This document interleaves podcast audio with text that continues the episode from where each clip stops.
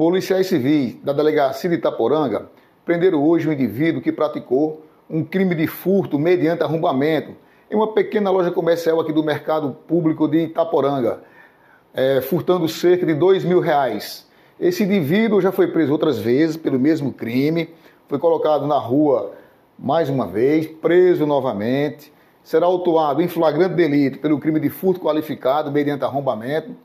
e agora aguardará a audiência de custódia para decidir o seu destino.